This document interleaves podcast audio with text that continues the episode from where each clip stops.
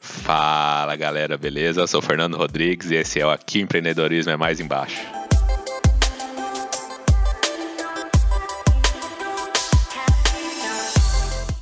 Fala galera, meu nome é Renan Silva e hoje a gente vai falar sobre liderança, principalmente em micro e pequenas empresas. A gente comenta muito sobre, sobre abrir o próprio negócio, sobre você ter, você pensar muito na sua empresa, mas o que vai fazer a diferença mesmo para sua empresa é o como você lidera ela.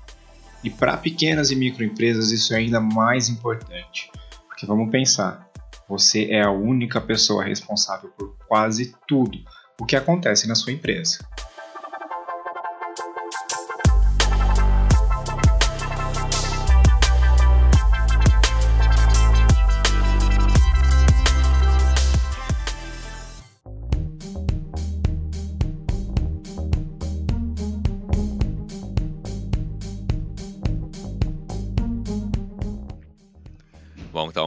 Começando aqui, o que, que eu enxergo como uma liderança ideal? Se você está indo abrir o seu negócio, quer dizer, ou supõe-se que você conhece o que, que você está abrindo, né? Ou que você estudou, ou que você foi atrás de informação e está abrindo algo que você entenda que vai ser algo que você vai se divertir também, além de fazer o trabalho dia a dia. E aí da onde que surge a liderança a partir disso? Se você sabe o que você está fazendo, foi buscar o conhecimento do que você está fazendo, você vai transmitir com mais clareza onde você quer chegar no seu negócio. Você transmitindo com mais clareza, todos os seus colaboradores, tudo vão entender qual é a ideia do negócio e você naturalmente vai liderar as pessoas para o caminho que você quer que o negócio chegue. Por que disso? Porque você liderando as pessoas com o prazer que você tem de estar ali no seu negócio, demonstrando o seu conhecimento, elas vão te respeitar e você não vai precisar ficar falando, gritando com pessoa para explicar, passando raiva, porque a partir do momento que você conhece as coisas, você explica tudo com mais natureza.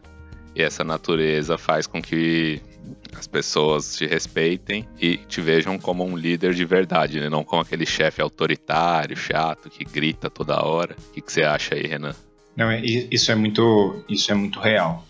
Na verdade, isso já começa quando eu estava buscando. Ah, quando eu comecei a ao tra trabalhar, né, logo que eu saí da faculdade, a minha meta sempre foi ser um grande líder. sempre vi isso no, no que eu queria. E quando eu abri a padaria, foi muito complicado, porque na verdade a gente não tinha um objetivo muito claro. Lógico, eu tinha um objetivo na minha cabeça, que era de ser uma grande rede de padarias, mas eu eu não tinha claro como eu ia chegar lá. Então, ao mesmo tempo que eu não tinha claro como eu ia chegar ser uma grande rede de padarias, é, eu não sabia explicar isso para os meus funcionários. Então, a partir do momento em que eu sentei a bunda e falei, meu, agora a gente vai ter que ser muito bom. E definir as áreas que a gente tinha que fazer, como a gente tinha que trabalhar. Já trabalhando lá a ideia de franquia e tudo mais, porque nada é simples, nada é fácil. Então, definir o que eu, o, quais eram os meus objetivos e os objetivos que a minha empresa tinha que ter. E isso deixei muito claro para todos os funcionários. Né? A gente tem lá um manual de implantação, a gente tem o que cada um, um regulamento interno, onde cada um tem as coisas a fazer. Então, isso é muito importante para que nós tenhamos uma, uma visão né, muito clara de onde o nosso negócio quer chegar e como ele está. Né? E isso foi muito importante para eu conseguir dar e canalizar os meus esforços para os funcionários fazerem o melhor deles. Em algum momento, em algum momento você achou que, por exemplo, você começou lá, vocês estavam vendendo, produzindo pães, os doces que vocês fazem.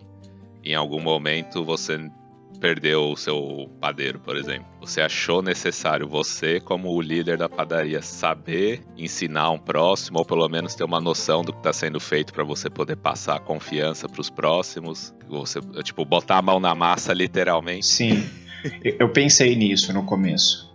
A primeira vez que o padeiro foi embora, o primeiro padeiro que a gente dispensou foi embora, ah, eu me vi numa, numa enrascada muito pesada na verdade, o segundo padeiro dava muita mancada. É, ele, ele ensinou muita coisa pra gente, tá? Mas ele dava muita mancada no trabalho. E aí a gente. Eu pensei realmente que eu deveria aprender a fazer pães. Só que assim, na verdade, o problema não estava na maneira como o padeiro, os padeiros agiriam. Na verdade, estava na maneira como eu mostrava para eles o trabalho que eles tinham que fazer. Estava na maneira como eu ou punia ou dava os avisos. Então, por exemplo, porra, uma primeira falta eu já devia ter avisado isso antes, já devia ter dado uma advertência. Né? No primeiro atraso eu já devia ter dado uma advertência. Eu já já devia ter utilizado os métodos que eu tenho para me defender.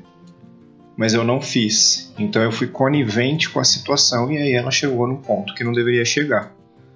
É, então faltou aí muito da minha liderança, uma liderança que hoje eu tenho e que hoje é muito importante para o nosso negócio. É, então, isso já a gente já entra num segundo ponto que é sobre os valores da empresa. Então, a, você tem que deixar muito claro os valores que você tem e se os, as pessoas dentro do, do, do time não estão respeitando esses valores, meu, você tem que dar um jeito de fazer com que elas entrem, ou entrem no eixo ou, ou saiam da empresa. Né? Então, você não pode só ter isso na cabeça, você tem que deixar isso muito claro, as pessoas têm que ter muito claras a visão, a visão e os valores que a empresa tem. E os, os valores eles são muito importantes e não é só uma questão de valores escritos num papel, você tem que demonstrar isso todos os dias. Então você tem que ser íntegro como líder da equipe, como faz tudo praticamente. Você tem que deixar isso muito claro no seu dia a dia, na maneira como você age, na maneira como você faz e o que você fala para os seus funcionários, porque tudo isso entra na cabeça. Eles são, são, são como filhos, né? Então, se você fizer as coisas erradas, eles vão fazer errado. Se você não tem horário, eles não vão ter horário. Então você tem que sempre cobrar isso. Então, por exemplo, não adianta nada eu cobrar muito dos meus funcionários horário e eu atraso pagamentos. Sabe? Isso daí não condiz com o que eu tô. Com o que eu espero deles. Pois sim, é, aí você tá cobrando uma coisa deles, né? Pontualidade, e você não tem a pontualidade do pagamento. Então já fica aquela hipocrisia no ar e o respeito que é tão necessário para ser o líder vai por água abaixo. Exato. Agora, o importante, além de a gente seguir no caminho dos, da missão, dos valores da empresa, né, passar isso para os colaboradores. No nosso caso lá da EMEC, a grande função que eu cumpri lá foi informatizar todas as áreas, né, profissionalizar a empresa. Eu, particularmente, tenho facilidade de usar computador, até conheço um pouco de programação, tudo, né, mexo com as bases de dados. Então, para mim, eu olho para as coisas fazem sentido rapidamente. Mas para as outras pessoas, não. Não é porque eu gosto dessa área que eu suponho que os outros vão entender rápido. Então, por exemplo, eu queria aplicar um mapeamento do estoque, né? Que é colocar nome para todas as prateleiras onde está tudo, para facilitar na hora que o cara vai montar um pedido, ele sabe exatamente onde estão tá as coisas. Se eu chego lá e falo para os meninos, ó, quero que vocês deem nome para tudo aí, digita no sistema depois, e eu quero daqui uma semana que vocês me entreguem isso o cara ali que não tem aquela facilidade de usar o software, ele não vai entender nada. Ele vai ficar frustrado porque ele provavelmente vai fazer um negócio diferente do que tá na minha cabeça. E ele vai ficar chateado porque, pô, o cara tá vindo aqui cuspir regra e eu que tô aqui no ralando no dia a dia e, e o cara quer inventar a moda aqui. Então, uma, uma, grande coisa importante quando você tem um plano de ação, né, uma mudança que você quer fazer dentro da empresa.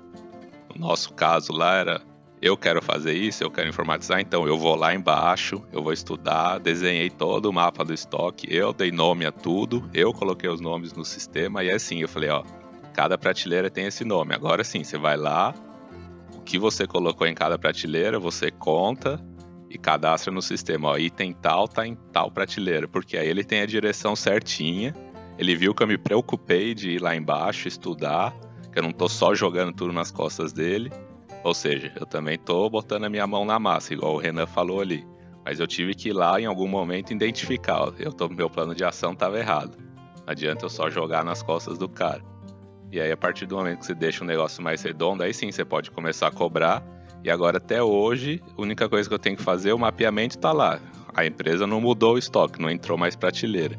Caso entrasse um gaveteiro novo, alguma coisa, o cara agora já entendeu o padrão de A, B, C, D tudo que entrar de novo, ele só precisa seguir E os produtos que vão entrando ou saindo, ele precisa atualizar só, que aí é coisa de mais e menos, né? Coisa básica do dia a dia.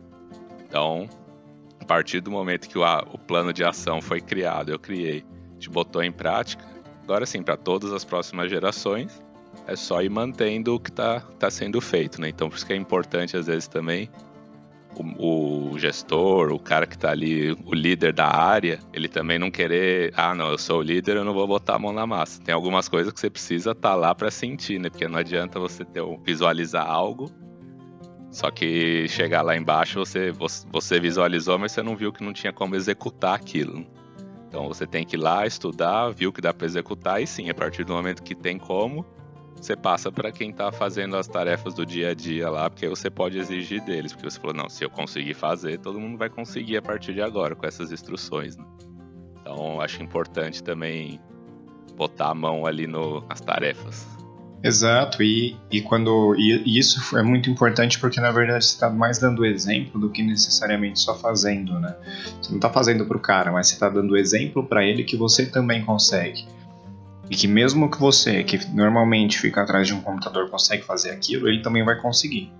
Né? Tal como, por exemplo, diversas vezes eu chego junto com o padeiro, com a confeiteira, com a barista, eu consigo fazer o que eles fazem, né? Ou ajudá-los no que eles precisam, entendeu? E estou ali com frequência fazendo isso, né?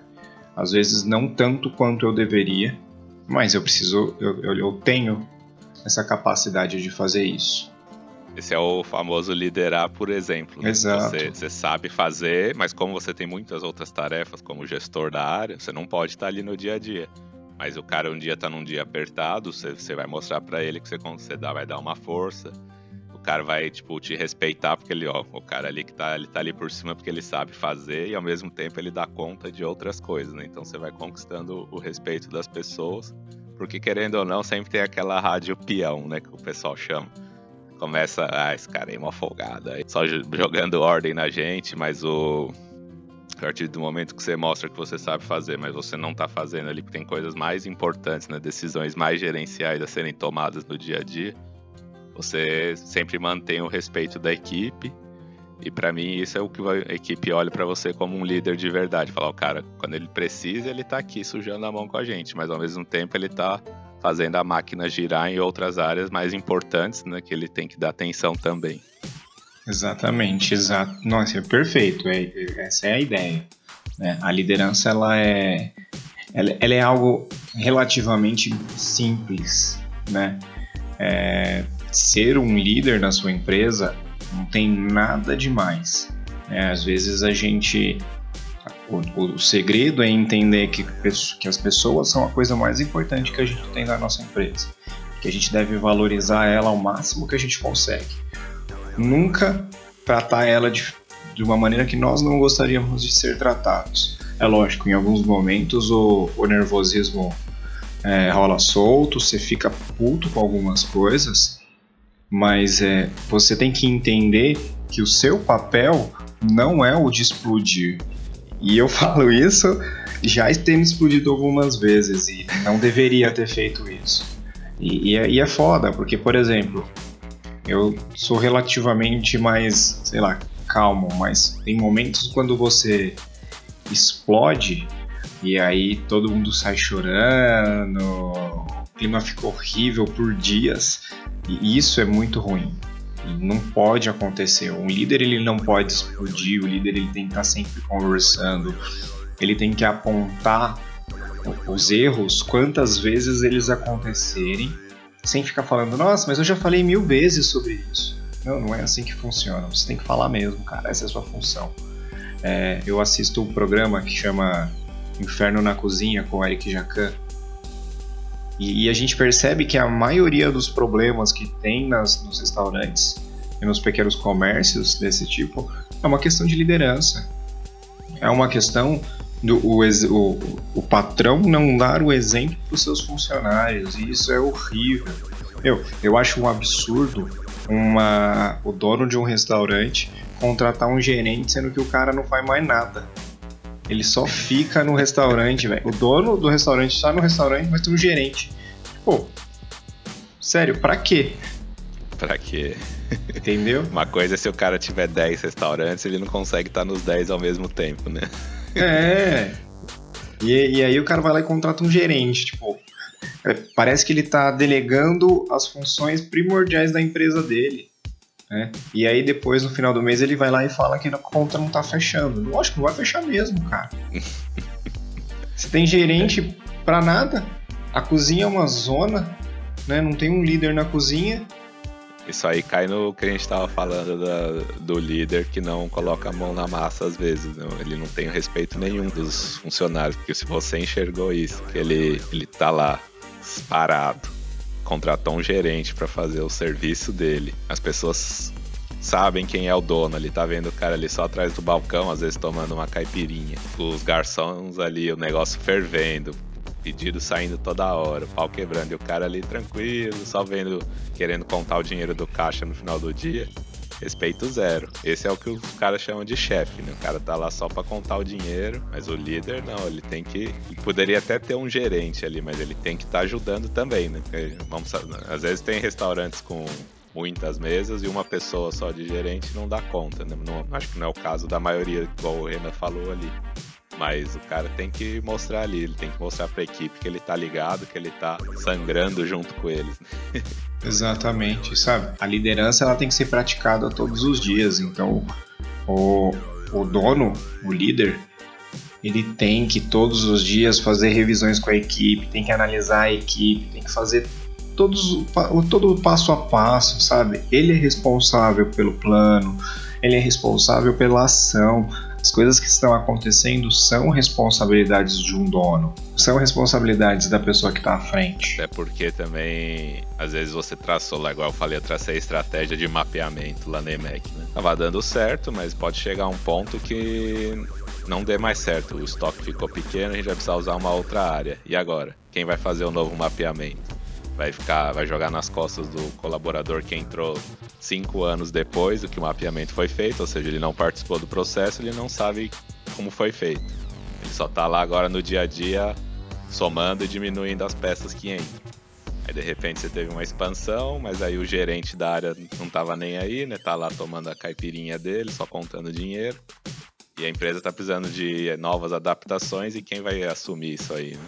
Então o líder, por isso que é, ele tem às vezes o cara não tem o tempo de estar lá sempre, mas ele estando lá às vezes, ele já tem essa visão de que precisa ser adaptado, ou ele mesmo vai chegar pro cara e falar, eu vi ali que tá apertando espaço, o que, que você acha de pôr um gaveteiro? Aí o menino que tá lá no dia a dia, né, a moça que tá ali trabalhando, ela vai ter uma ideia às vezes, já que ela já tá vendo o problema, mas ela tem vergonha de falar, né, de pedir um orçamento para uma coisa nova, né, não sei, vai na cozinha da padaria, de repente quebra uma panela, pessoa fica com vergonha de falar, ô oh, Renan, a gente tá precisando. A gente tinha três, agora com duas apertou, mas a pessoa tem vergonha porque você nunca transmitiu essa equipe, esse espírito de equipe para ela. E ela fica com. Ah, o cara ali é mó duro, né? Não vou pedir pra ele uma panela a mais porque tá com medo de tomar um esporro. Mas se você tá ali no dia a dia mostrando preocupação, a pessoa vai se abrir mais com você também, né? Então o, o respeito também traz essa transparência maior no, no dia a dia ali. É, é super importante, né? Ter essa conversa, é super importante fazer esse.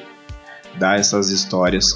E, e eu acho que assim, para terminar o, falando desse episódio, eu acho que o mais importante é nunca esquecer a real história da empresa. Você deve falar todos os dias para os seus funcionários o porquê que aquilo começou, qual é a missão, qual é a visão, quais são os valores que você tem dentro da sua cabeça e que você quer que seus funcionários tenham também. Isso daí vai fazer com que eles amadureçam a visão que tem sobre você e que não que você não é simplesmente um, um empresário, né? Mas que aquilo dali tudo tem uma história, tem tudo um, um porquê disso acontecer e disso existir. Bom, espero aí que vocês tenham gostado do episódio de hoje. Se tiver algum comentário aí, escreve pra gente nas nossas redes, Instagram, estão presente em tudo aí. Nos vemos no próximo episódio, pessoal. Falou! Valeu, tchau, tchau, pessoal!